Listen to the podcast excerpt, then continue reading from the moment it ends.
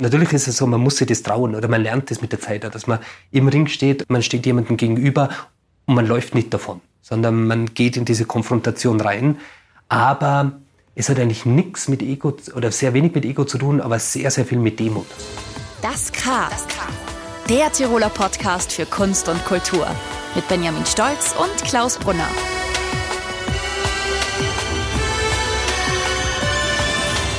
Willkommen beim K, dem niegelnagelneuen Tiroler Kulturpodcast. Mein Name ist Klaus Brunner.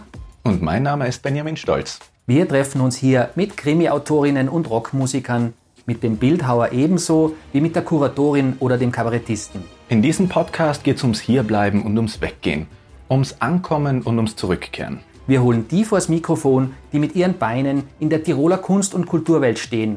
Wir möchten wissen, wie Kulturschaffende in Tirol leben, wie sie arbeiten, wo sie auf Widerstand stoßen und wo sie Inspiration finden. Und unser allererster Gast beim K ist heute der Autor Robert Brosser aus Albach. Ganz genau. Der Schriftsteller kommt aus der Hip-Hop- und Poetry Slam-Szene. Sein aktueller Roman Gemma Habibi führt vom Boxclub im Wiener Gemeindebezirk Otterkring bis nach Syrien und Ghana. Prosser reist um die halbe Welt, um von den Brennpunkten der Zeitgeschichte zu schreiben. So kann man es zusammenfassen. Zu Hause ist Prosser in Wien und in Albach im Tiroler Unterland. Und genau dort treffen wir den Autor in seiner Küche mit Blick auf das Wiedersberger Horn. Wir sitzen da in Albach bei dir im Wohnzimmer. Schöne Holzbalken überall, sehr rustikal. Gleichzeitig bist du auf der halben Welt unterwegs, wohnst auch in Wien. Was ist Albach für dich? Was ist Tirol für dich? Was ist Alp, äh, Alpbach? Ist einfach mein, der, der Ort meiner, ja, meines Aufwachsens. Der, der, schon der, der Herkunftsort. Man sagt zu Alpbach im Besonderen, zu Tirol im, im Allgemeinen, hatte schon lange Zeit irgendwie, wie soll man sagen, so eine Art von, von Hassliebe irgendwie. Und es war mir sehr wichtig, ähm, dass ich wegkomme. Auch also wie dann so 2021, wo ich glaube, das hat es ja wirklich braucht, dass ich, dass ich fort, also auch, dass ich aus Alpbach wegkomme und aus dem Dorf. Mm, weil das für mich damals schon so eine gewisse, damals hat Alpbach für mich wirklich eine, eine gewisse Enge bedeutet. Und wirklich, dass ich mir dachte, okay, ich muss, ich will mich künstlerisch betätigen oder literarisch, ich, ich muss woanders hin. So, also ich sehe hier keine, keine Zukunft für mich. Und ich glaube, diesen Abstand habe ich braucht, vielleicht so knapp zehn Jahre lang, dass ich wirklich sehr wenig Bezug gehabt habe. Und seit, ja, aber seither, das hat sich dann gewandelt. Ich glaube, ich habe diese Distanz braucht, und, um das dann erst wieder richtig schätzen zu lernen. Äh, um, um zu verstehen, dass, dass zum Beispiel Altbach jetzt nicht nur Enge bedeutet, sondern auch ziemlich eine große Freiheit. Weil es jetzt irgendwie anders ist. Ich glaube, ich fühle mich da in Altbach dann schon ja, ein bisschen ungebundener. Also man kann, ich kann ja wirklich super äh, nachdenken, proben und schreiben. Und zwar in einer, ja, einer ein bisschen eine Losgelöstheit, die ich zum Beispiel in Wien jetzt nicht hätte. Wenn man sagen, Wien ist einfach wirklich für, ist einfach wirklich dann äh, Literatur als Beruf. Man, man, muss in Wien sein, eben für die Auftritte und die Kontakte und um, ja, um zu schauen, dass es wirklich ins Laufen kommt. Und aber Wien äh, ist nach wie sehr wichtig. Aber das heißt auch, man hat sehr viele, ja, irgendwie Verpflichtungen. Ja, Olbach ist jetzt im Gegensatz dazu wirklich so mein, was irgendwie so der Rückzugsort oder wirklich kreativ tätig zu sein. Wo wir das Interview vereinbart haben, hast du explizit darauf bestanden, dass es nicht zu früh ist. Also ich nehme an, du bist kein Frühaufsteher. Kannst du uns mal kurz erklären, wie ist denn dein Arbeitsalltag? Wie läuft denn das ab als Schriftsteller? Mm, mein Alltag ist eigentlich ziemlich auf die Nacht ausgerichtet. Insofern, also ich schreibe, ich glaube, ich kann sehr gut schreiben und danach denken und mich so in einen, in einen Text oder Textform einfühlen, je später es wird. Und arbeite eigentlich sehr gern, hm, vielleicht so bis drei, halb vier in der Nacht. Und dann schlafen, vielleicht nicht zu lang. Ich finde es eigentlich ganz gut, wenn man eher rechtzeitig aufsteht. Oh Gott, was heißt zeitig? Vielleicht um neun. Ne? Ähm, und dann so aus dem Schlaf heraus noch ein wenig äh, weiter werkt, ein bisschen weiterdenkt und sich die Texte, die man geschrieben hat, in der Nacht davor nochmal durchgeht. Ja, wenn man noch einen Schritt zurück macht beim Arbeitsalltag, warum schreibst du überhaupt? Wie soll man sagen, das war so ein wenig so im Hintergrund, war das schon da. So Autoren da sein, selber schreiben und so. War schon immer so als Kind etwas, was mich irgendwie schon sehr interessiert hat. Äh, in der Pubertät war das dann eigentlich weg. Dann hat es sehr hingewandt in Richtung Rap, Hip-Hop, Graffiti war wahnsinnig wichtig dann. Mh, war dann aber das erste Mal, dass ich wirklich etwas, glaube oder versucht habe, mich wirklich zu 100 Prozent mit einer Kunstform zu beschäftigen und, so, und da mit richtig einer Leidenschaft und Obsession. Bin mit Hip-Hop und so, äh, ist mir nach wie vor sehr wichtig, auch die ganze Kultur dahinter.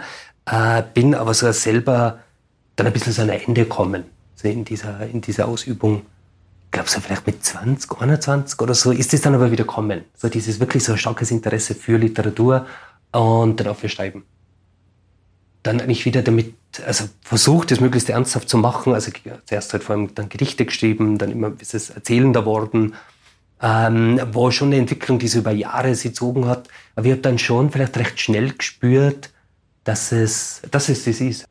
Du hast gerade zuerst angesprochen, deine Wurzeln auch in Innsbruck, in der in verschiedenen Graffiti- und Literaturszenen. Und du warst ja auch ein Gründungsmitglied der Lesebühne Text ohne Reiter, oder? Kann man sagen, dass das deine literarischen Wurzeln sind? Auf jeden Fall. Also besonders Innsbruck war auch für meine Entwicklung wahnsinnig wichtig. Vorher sogar der, ähm, eigentlich der Poetry Slam. Wann war das? 2006, 2007 rum. Ist damals schon von Markus Köhle äh, veranstaltet worden. Und das war eigentlich so mein Einstieg. Also ich habe eigentlich meine erste wirkliche Auslandsreise gemacht nach China und in die Mongolei. Bin zurückgekommen dann von dieser Reise mit der Idee, Autor zu werden, ohne irgendwie zu wissen, wie man das wirklich macht und so. Ah, was da dahinter steckt, wie man veröffentlicht und welche Zeitschriften es gibt und wie man überhaupt seinen Text schreibt und so. Also ziemlich naiv und blauäugig gewesen eigentlich. Also mein erster sicherer Hafen war dann wirklich Slam in Innsbruck. Dann eigentlich mit diesen ersten Texten dorthin gegangen, auftreten und dann diese Leute kennengelernt. Also eben den den Martin Fritz, den Stefan Abermann und den Markus Koschu, die damals schon sehr aktiv waren in Innsbruck, in der, in der Slam-Szene. Und wir vier, also es hat sich dann wirklich eine Freundschaft entwickelt und wir vier haben dann eben den Entschluss gefasst, oder eigentlich ist es vom Stefan ausgegangen, der hatte die, die zündende Idee, eine Lesebühne zu gründen. Das war dann eigentlich so, muss ich sagen, der nächste Schritt, äh, weil ich mir dann schon vom, vom Slam dann eigentlich ein wenig zurückgezogen habe. Also mir dachte, okay, das ist nicht so ganz meine Bühne, ich würde eigentlich was anderes suchen. Und da war die, die Lesebühne eigentlich eine perfekte Umgebung, um halt wirklich konstant auf der Bühne zu sein, um Sachen zu probieren und um ja auch zu lernen, wie man auftritt und wie Texte funktionieren. Dann reden wir vielleicht kurz über dein aktuelles Buch, Gema Habibi. Was heißt es? Was bedeutet Gema Habibi? Ich muss sagen, das steckt eigentlich eine interessante Geschichte dahinter. Insofern, also mein Titel wäre ja ganz anders gewesen. Der Verleger, der deutsche Verleger, mit dem habe ich dann mal drüber gesprochen. Also wir haben uns in Berlin getroffen, bevor das Buch rausgekommen ist, drüber, drüber geredet, wie das werden soll und so. Der meinte dann, hey, wir brauchen einen anderen Titel. Also mein Titel wäre gewesen Licht in der Distanz. So, weil es halt eben so ums Boxen geht und ums Reisen und so. Distanz ist da jeweils wichtig. Und er meinte, okay, das ist äh, vielleicht ein wenig zu nett. Wir brauchten etwas zu diesem Text, wenn es ums Boxen geht und so, äh, etwas Härteres. Und im ersten Kapitel ist es ja so, dass der, dass ein Charakter zu dem Ich-Erzähler sagt, vor dem Boxkampf, Gemma Habibi, also auf geht's, jetzt geht's los mit dem Kampf. Der meinte dann, das sollten wir verwenden, weil ein Titel, da kann man davon ausgehen, dass das zum Beispiel in Deutschland jetzt wirklich wenig Leute verstehen. Nachdem Hauptabsatzmarkt der Deutschland ist und deutscher Verlag, ähm, also, dass man das dann in den Buchhandlungen sieht und sich wundert. Also, Gemma, österreichisch für, für Los geht's, auf geht's. Das versteht man vielleicht nur in Bayern oder Süddeutschland, aber so weit im Norden wird das dann schon schwieriger. Und dann die Verbindung mit Habibi, also arabisch für Freund, Schatzi, Liebling, ähm, dass das irgendwie so eine Art von Verwunderung auslöst. Und, und ich dachte mir eigentlich, muss ich sagen, was dann ist eh, dachte mir, ist, ist gut, weil das auch irgendwie so ein bisschen abbildet, was ein Boxclub auch ist, oder die ganze Boxszene. Also auch dieser Clash verschiedenster Kulturen oder dass das wirklich eine Einheit dann bildet. Auch, also nicht nur verschiedenste soziale Hintergründe oder, oder Nationalitäten, sondern auch sprachlich. Also dass sie das wirklich alles durchmischt. Also der Titel, wo dann österreichischer Slang mit Arabisch zusammenclasht, dachte mir, okay, das eigentlich das symbolisiert für mich auch irgendwie die, ja, diese Freiheit oder wirklich diese Energie, die er in diesem, im Boxsport einfach auch gibt. Boxen umschwebt ja so ein Klischee von Männlichkeit und so weiter, aber allein als, als Schriftsteller gibt es ja da eine ganze Liste von boxenden Schriftstellern oder bekannten Hemingway, Ezra Pound, Mailer und so mhm. weiter. Ähm, ist es eigentlich ein Klischee, als Schriftsteller einen Roman übers Boxen zu schreiben oder als Schriftsteller zu boxen? Und äh, hast du versucht, auch das irgendwie zu umschiffen? Schon, aber ich muss sagen, das war, das habe ich eigentlich gar nicht so am Schirm gehabt. Ich meine, das sind Autoren, gerade so wie, wie Mailer zum Beispiel, ähm, das, war, das war einfach auch die goldene Zeit des, des Profiboxens. Damals also mit eben Foreman und Muhammad Ali. Also ich meine, das ist eigentlich eine, eine Zeit, die ist mittlerweile schon richtig ja, mythologisiert worden. Also das ist alles schon, das ist, ist eine legendäre Zeit vor 30, 40 Jahren.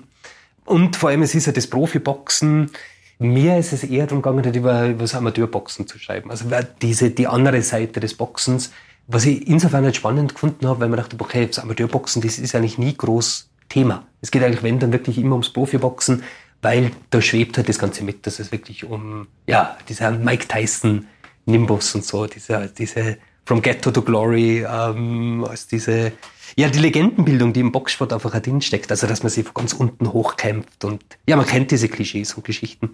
Und Amateurboxsport läuft eigentlich anders ab. Und das ist auch wieder so was, wo man dachte, okay, das ist eine, eher was Abseitiges, so im, so ein Stiefmütterchen Dasein führt. Mm, das war eigentlich die Herausforderung, muss ich sagen. Oder so ein bisschen Ansporn auch, dass man dachte, ich will mal über diese Szene schreiben. Ich habe den Eindruck, du liebst die Widersprüche, weil irgendwie ist es natürlich eine Macho-Kultur, Andererseits dieser egalitäre Aspekt, Völker kommen zusammen und boxen gemeinsam oder gegeneinander. Andererseits ist es aber natürlich auch diese Gewalt und die Macho-Kultur. Wie siehst du das? Ich würde sagen, es Macho-Kultur nicht wirklich. Ich meine, das hat mich selbst jetzt auch persönlich gewundert, weil das, wie ich angefangen habe, also ich muss sagen, ich habe beim Thai-Boxen begonnen, vielleicht so fünf Jahre lang und dann eigentlich so ins klassische Boxen gewechselt. Und ganz am Anfang haben wir schon einmal gedacht, also ich habe mir das selber auch so vorgestellt. quasi. Das sind so die Mods austrainiert, was dann eben Machos, was dann lassen sie gar nichts mehr bieten und so, so Alpha-Tiere. Ich muss aber mittlerweile sagen, so um, aus der persönlichen Erfahrung, das trifft eigentlich nicht zu. Ich, meine, ich wirklich die, ich finde die nettesten und angenehmsten Leute im, eigentlich in, in der Kampfsportszene kennengelernt. Und ich bin mit der Zeit, also meiner, meiner, meiner Meinung nach liegt es daran, weil es hat wenig mit Ego zu tun. Also natürlich ist es so, man muss sich das trauen oder man lernt das mit der Zeit, dass man im Ring steht oder die, im Ring steht und man steht jemandem gegenüber und man läuft nicht davon, sondern man geht in diese Konfrontation rein. Aber es hat eigentlich nichts mit Ego oder sehr wenig mit Ego zu tun, aber sehr, sehr viel mit Demut. Weil jeder hat Angst. Man, das gehört aber auch wirklich dazu, dass man damit lernt, damit umzugehen, mit dieser Angst oder mit dieser Furcht, die man hat, wenn man im Ring steht. Weil oft steht man jemandem gegenüber und der ist einfach wirklich, und man denkt sich, okay, ich habe da keine Chance gegen den und man muss, man muss lernen, mit dieser Angst umzugehen. Und äh, das gehört dazu und Demut insofern, weil man verliert einfach. Es gibt niemanden, der, der immer gewinnt. Also man, früher oder später trifft man auf jemanden, der, der einfach besser ist. Und sei es an dem Tag oder der einfach generell besser ist und so. Und, ähm, besser trainiert ist, mehr bessere Reflexe hat und so und alles stärker ist und so. Dann geht man nieder und man muss aber trotzdem lernen, einfach wieder aufzustehen und weiterzumachen. Und ich glaube, das ist so eine Mentalität, die man sich dann angewöhnt, also dieses, dass man nicht aufgibt und auch wenn man, oh Gott, das ist jetzt wirklich ein Klischee, wenn man auf die Bretter geht, dann erst recht wieder aufsteht und weiterkämpft und so. ähm, aber ich glaube, das geht, es geht nicht dann mit einem, mit Macho-Gehabe daher, sondern wirklich mit einem, äh, mit einer gewissen Art von Demut. So Dinge wie Disziplin oder seine eigenen Ängste zu überwinden, in ihm das sind einfach Dinge, die man sehr stark in den Alltag mitnehmen kann. Vor allem, das ist etwas, ich glaube, das bietet Kampfsport, weil das dann Momente sind oder so eben, Gott, diese Angsterfahrung, die man vielleicht in der, in dieser Stärke eher selten macht. Oder auch in dieser, dieser, wie soll man sagen, in dieser, in dieser Wiederholung. Weil das ist einfach, das begleitet, also zumindest in meinem Fall war das so. Also ich muss echt sagen, die ersten paar Jahre, das war einfach immer ein Thema bei mir. Also wirklich diese Angst danach vor der Konfrontation das ist wirklich eine herausfordernde Situation. Und ich, sonst im Alltag ist es selten, dass man das in dieser, in der Stärke irgendwie erlebt. Und die, das ist eine wahnsinnig wertvolle Erfahrung. Ist Schreiben eigentlich auch ein Kampf? Wenn man zum Beispiel an Karl Ove Knausgard denkt, der mhm. ja seine Autobiografie Min Kampf nennt. Mhm. Man schreibt so viel für die Schublade. Und man liest so viel, weißt du, man beschäftigt sich derartig eingehend damit und trotzdem macht man dauernd Fehler. Und trotzdem dauert es wahnsinnig, wahnsinnig lang, bis ein Text fertig ist. Oder sagen wir, so fertig ist, dass man sagt, okay, den gibt man jetzt raus. Das ist ein guter Text, hinter dem kann ich stehen. Und das dauert einfach wahnsinnig lang, bis, bis eine Seite dann wirklich fertig ist. Und so. Oder ein ganzer Roman. Äh, und dann gibt man den raus und man weiß auch nicht, was passiert. Ist es wirklich gut im Nachhinein? Oder wie wird das wahrgenommen? Weißt, dann wirst du verrissen. Ähm, weil sie jemand ganz anders versteht und so. Das ist auch dieses Risiko dahinter. Und, so. und trotzdem muss man sich ja jeden Tag halt selbst äh, motivieren dazu. Das muss diese innere Notwendigkeit geben. Und so, von dem her ist es natürlich auch ein Kampf ähm, mit sich selbst und dann mit dem Stoff. Ja, präsent ist natürlich immer dieses Thema Reisen und man hat so den Eindruck, du gehst schon ganz gerne dahin, wo es weh tut. Mhm. Ich würde sagen, das ist vielleicht auch also als, als Künstler oder Autor schon die, die Anforderung, die man sich stellen muss. Ne? Dass man dass man eigentlich da, ja, man, dass man dahin geht, wo es weh tut und so, dass man diese Themen anspricht. Ich würde jetzt persönlich jetzt keinen Sinn drin sehen, rein Unterhaltung zu bieten. Also dann würde ich nicht schreiben. Da würde mir wirklich der, die, die Notwendigkeit dafür abgehen. Das ist vielleicht ein gutes Ding. Es muss eine Notwendigkeit geben. Also man muss die Notwendigkeit spüren und ähm, die sehe ich schon darin, dass man durch die Literatur ein Medium hat, um wie soll man sagen, um auch äh, das, das Abseitige zu schildern oder das gesellschaftliche Abseits. Du hast gesagt, es gibt oft viele, die es nicht wissen wollen, aber einer, der es wissen will, ist eben die Figur des Lorenz in Gemma Habibi, oder? Mhm. Er hat da den Boxsport, durch den er in das Boxmilieu und dann weiter eigentlich bis in den Syrien-Konflikt eintaucht. Und solche ähnlichen Figuren tauchen wir dir immer wieder auf, oder? Also im, im September erscheinenden Essay Sommer in Beirut, aber auch in Phantome und eben hier der Wandel so vom, sagen wir, naiven Rucksacktouristen mhm. zum bewussten Reisenden. Und da wollte ich fragen, hast du den Wandel auch mal durchgemacht? Bist du auch mal einfach mit dem Rucksack unterwegs gewesen, bis du dir gedacht hast, ah, jetzt muss ich eigentlich mich ernsthaft damit beschäftigen, oder? Ich glaube, das ist so ziemlich der Wandel, den ich eigentlich durchgemacht habe. Ich war damals wahnsinnig viel unterwegs. Marokko, dann in China, Mongolei oder recht viel in Asien und so in der arabischen Welt. Aber ich glaube, das war lange Zeit einfach nur so, einfach Kilometer machen und so unterwegs sein, einfach möglichst viel sehen möglichst viel tun. Und damals aber auch schon so in dieser, halt nicht da hinfahren, wo, wo alle hinfahren, sondern möglichst irgendwie weit, also ganz ins Abseits oder ganz eine, weiß ich, in China, hey, ich hab mir das einbildet, dass ich nach Tashkurgan fahre, ähm, im Hindukusch, also ein Grenzort. Einfach so, einfach um dort zu sein, weißt du, einfach, der war, sonst war ja niemand dort. Aber keine Ahnung, ich habe das irgendwie auf der Landkarte gesehen und dachte, das ist es, da will ich hinfahren. Quer durch China durch, weil ja mal so anstrengend und so Wochen unterwegs gewesen. Aber irgendwie war mir das wichtig. Also, das sind alles Sachen, die dann wirklich in den ersten zwei Büchern ein, einfließen, so Strom und Feuerwerk. Also was eigentlich auch noch was auch jetzt eine gewisse Art von Sturm- und Drangphase, wo noch sehr, sehr expressiv und sehr lyrisch. Schon, ich meine, sagen, auch wenn ich diese Texte jetzt lies, ist, lese die schon mit einer gewissen Verwunderung irgendwie. Auch. So, also, boah, ich weiß nicht, also schon, ich spüre diese Energie, die drin ist, aber bin irgendwie auch ein bisschen bisschen überwältigt dann davon und so, weil so Erzählung und so war mir vollkommen also unwichtig. Oder so mit Leuten reden und so. Es war eigentlich wirklich nur so das Innere, dieser innere Drang zum Reisen. Und dann erst mit dem ersten Roman, äh, Geist und Tattoos, von 2013, dort es dann diesen Wandel gegeben. Weg vom äh, rein, eh mit dieser Naivität, mit der man halt unterwegs ist, also als, als Backpacker. Äh, man startet einfach so ins Blaue raus und will so Abenteuer erleben der Wandel davon weg hin zu einem viel bewussteren Reisen. Und Interviews zu führen und so die Hintergründe einer Geschichte irgendwie herauszufinden. Und ja, bis dann eigentlich mit Phantome dann wirklich die, ich glaube, Phantome war dann dieser Knackpunkt. Saison, wo ich dann wirklich dachte, okay, jetzt muss, also dass es möglichst fundiert ist. Wenn du das gerade ansprichst, ähm, bei Phantome im Nachwort, da schreibst du ja, dass du 2013 ungefähr damit angefangen hast, mhm. da zu recherchieren und so weiter, und dass du kaum etwas wusstest über Bosnien und den Bosnienkrieg. Wie kommt man auf die Idee, über etwas einen 300-Seiten-Roman dann im Endeffekt zu schreiben, worüber man am Anfang überhaupt nichts weiß? Oder wie ist das passiert? Das hat sich dann eigentlich echt erst durch die, durch die Recherche ergeben. Also eben, wie, wie, wie wir da zum ersten Mal, also damals halt 2013 dann eigentlich nur in, in Sarajevo waren, dann weitergefahren über, über Zagreb wieder nach Wien. Und, aber die paar Tage in, in Bosnien, die haben irgendwie so, für so einen Nachhall gesorgt. Und dann dachte ich mir, okay, ich will jetzt eigentlich doch wissen, was, ähm, was steckt da dahinter, auch hinter dem Bosnienkrieg. Weil wir so zurückgedacht haben, okay, dachte, okay, was war ich? Kann mich schon noch so erinnern, das Kind, dass sie so in den Medien waren, dass die Erwachsenen darüber gesprochen haben. Dann haben wir gedacht, okay, ich bin ja in, in Wörgl eben in die Hack gegangen äh, und äh, da war ja jemand in der Klasse aus Bosnien. Und ich dachte, der, natürlich ist klar, dass, der, dass die Familie dann auch wegen des Krieges nach Tirol gekommen ist, wo damals in der Schule und so war das aber kein Thema. Das hat so an sich eigentlich niemand hinterfragt, warum äh, derjenige jetzt eigentlich bei uns in der Klasse ist und so, was, was da wirklich dahinter steckt. Und dann dachte ich mir, okay, es gibt eigentlich viele so vage Berührungspunkte. Und äh, es war dann einfach irgendwie so das, so das Interesse, dann dachte ich, okay, ich muss da, will da mal ein bisschen mehr rumfragen und habe dann größtenteils in Wien eben Interviews geführt mit Leuten aus der ex-jugoslawischen Diaspora.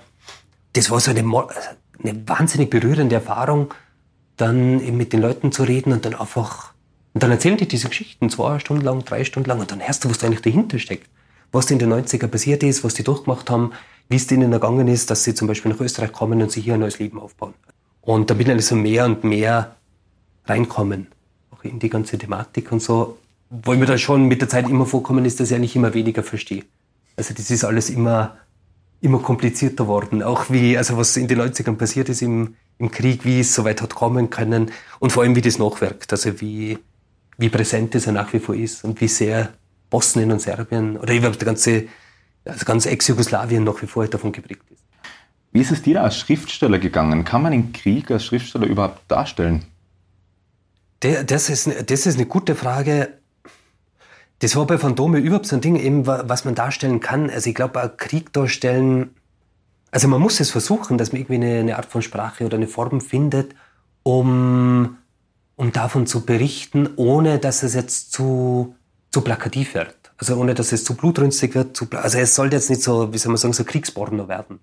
Ähm, auch, dass man es irgendwie schafft, dass es jetzt nie, dass es gewissermaßen noch objektiv bleibt ich glaube, das ist auch gerade, was den Bosnienkrieg betrifft, das war immer eine, eine schwierige Sache. Also schafft man diese Gratwanderung, dass man möglichst alles so, wenn man drüber schreiben will, dass man, wie, welche Erzählinstanz oder welche Erzählhaltung nimmt man ein. Nur dazu, was halt auch die Darstellung betrifft, was es auch schwierig macht, noch dazu, wenn man von außen kommt und jetzt wirklich nicht, äh, nicht wirklich was damit zu tun hat und so. Äh, auch, also eben die Frage, ob man das Recht auch drüber zu schreiben. Mm, und ich glaube, also man hat das Recht drüber zu schreiben, nur man muss es wirklich wahnsinnig ernst nehmen. Und das war ein Ding, weil man dachte, okay, ich hatte dann mit so vielen Leuten zu tun, äh, dachte mir, okay, der Text muss dann so werden, wenn das Buch fertig ist, ich will, dass jeder davon das Buch lesen kann. Muss man eigentlich nicht auch aufpassen, wenn man über die Brennpunkte der Zeitgeschichte schreibt und so weiter, ähm, nicht ein Voyeur zu sein? Mhm. Stimmt, das ist, ist auch so eine Gratwanderung, immer die ich persönlich jetzt sehr spannend finde, eben inwieweit man sie, sie einbindet oder einlässt da. Das war bei Gemma Bibi, weil ich öfters auch dann, oder mit einem Fotografen dann recht viel zu tun hatte, ähm, weil es ein wenig reinspielt ins Buch Fotografie, der eigentlich so vor, dem, vor demselben Ding, vor demselben Dilemma steht. Wann verlässt man den Beobachterposten? Ist man dann wirklich nur ein Voyeur, wenn man das, wenn man das dokumentiert? Oder muss man einschreiten und so? Das ist auch so ganz ein, so ein heikler, heikler Balanceakt. Als Autor muss ich sagen, ich glaube, äh, was den Voyeurismus verhindert, ist wieder fundierte Recherche. Oder wirklich das Gespräch zu bieten und möglichst schauen, dass es möglichst fundiert ist, möglichst ehrlich und möglichst, ähm, möglichst detailliert und tief, tiefgehend. Vielleicht, also das ist auch, um anzuknüpfen an die Frage davor, wie, wie das war mit den Gesprächen in Bosnien was mir oft auffällt, ist, dass, äh, dass Menschen, also auch gerade wenn es um so dramatische Sachen geht oder um so derartig heftige Erfahrungen wie Kriegserfahrungen zum Beispiel oder Fluchterfahrungen wie in Gemma Habibi, dass viele froh sind, um die Möglichkeit darüber zu reden. Und so. Und vor allem, dass es dann oft eine sehr gute Sache ist, wenn man selbst keinen persönlichen Bezug dazu hat. Also wenn ich sage, okay, es interessiert mich als Literat und ich will da einen Text draus machen, es geht wirklich um das und das und das. Also, dass von vornherein klar ist, um was mir vorschwebt. Es ist erstaunlich, dass das sehr viele das Angebot dann wirklich annehmen und wirklich reden wollen. Weil ich glaube, viele, ich, finde es ja extrem wichtig, dass man die eigene Geschichte erzählt. Man muss aber sagen, dass viele einfach die Möglichkeit dazu nicht haben. Was bei Phantome immer ein Ding war, ist, dass ähm, viele gesagt haben, okay, natürlich will man darüber sprechen, was man in den 90ern oder im Krieg erlebt hat, aber nicht der eigenen Familie das ist viel zu heftig. Also man wird das nie den eigenen Kindern, oder man kann das vielleicht den eigenen Kindern nicht äh, erzählen, was man gemacht hat oder was man erleben musste, was man, äh, wie das damals war. Aber einem Fremden gegenüber fällt es leichter. Oder wie bei Gemma Habibi, was Syrer und Afghanen betrifft, immer, das ist auch ein Ding, es fragt ja oft auch keiner nach. Also es will ja viel bei uns zum Beispiel wollen das auch nicht wissen. Also man hat dann dieses Klischeebild, äh, im Kopf zum Beispiel diese, die Afghanen und so, die Messerstecher oder die Tschetschenen, die so einen wahnsinnig schlechten Ruf haben und so. Ähm, aber es passiert eigentlich nie, dass jemand hingeht, oder sehr selten, dass jemand hingeht und sagt, okay, schilder einfach mal deine Sicht. Oder was, wie geht's dir? Was hast du durchlebt? Und so. Das ist eine Möglichkeit für engagierte Literatur. Also ich würde da den Sinn sehen, einfach wieder, wieder um abseitige oder andere Geschichten zu erzählen, so abseits vom, vom Konsens oder vielleicht vom, von, abseits des Mainstreams oder auf, die, auf diese Meinung, auf die wir uns irgendwie so auch irgendwie, auf die man sich irgendwie so einbändelt und so, ohne drüber, ohne es zu hinterfragen. Du bist irgendwie in einem sehr schwierigen Thema unterwegs, das Thema Flucht. Jeder und jede hat eine starke Meinung dazu. Irgendwie gleichzeitig will fast niemand mehr darüber reden. Mhm. Wie geht's dir mit diesem Zwiespalt, mit diesem schwierigen Thema? Ja, man, ich finde, es ist, äh, es ist bedenklich, dass es wirklich so ganz aus der, aus der, wie soll man sagen, aus der öffentlichen Wahrnehmung mittlerweile ganz verschwunden ist. Man muss da halt schon probieren, also gerade in Altbach und so, man muss halt auch die, das, das Gespräch suchen, dann auch mit den Leuten. Und halt auch, man kann da, ich denke mal, nur von der eigenen Erfahrung schildern. Also dann sagen, hey, wenn, wenn das so in der, in der Zeitung steht oft oder weil man so eine schlechte Meinung hat über Flüchtlinge, ich kann nur sagen, was ich immer ich durchwegs andere Erfahrungen gemacht. Da hier in Tirol, durch den Boxsport trifft ich eigentlich sehr viele, die Flüchtlinge waren oder noch einen Flüchtlingsstatus haben, aus Syrien und Afghanistan kommen zum Beispiel oder aus dem Irak.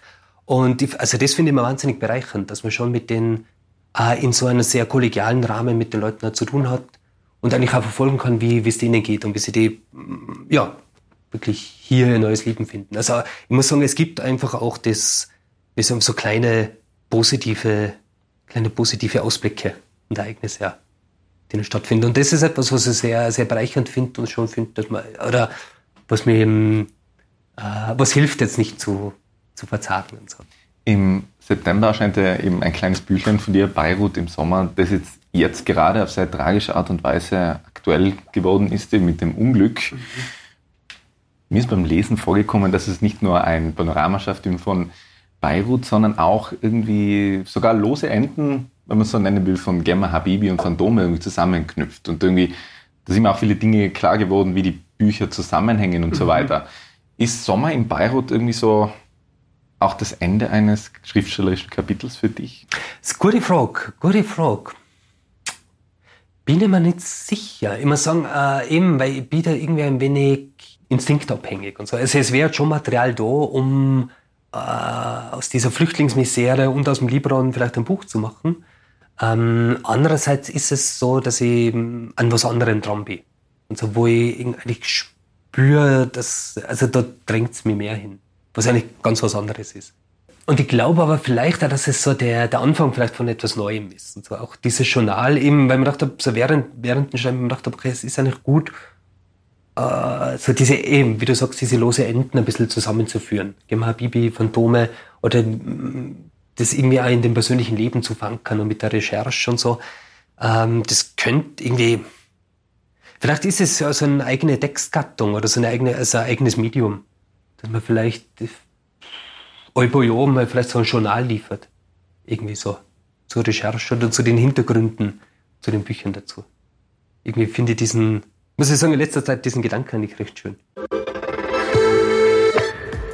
Das war das K, der Tiroler Podcast für Kunst und Kultur. Hat euch diese Episode gefallen? Habt ihr noch Fragen, Wünsche oder Anregungen für zukünftige Folgen? Hinterlasst uns einen Kommentar auf unseren Social Media Kanälen. Eine Lese- und Linkliste zu den Inhalten des Podcasts findet ihr unter www.kultur.tirol.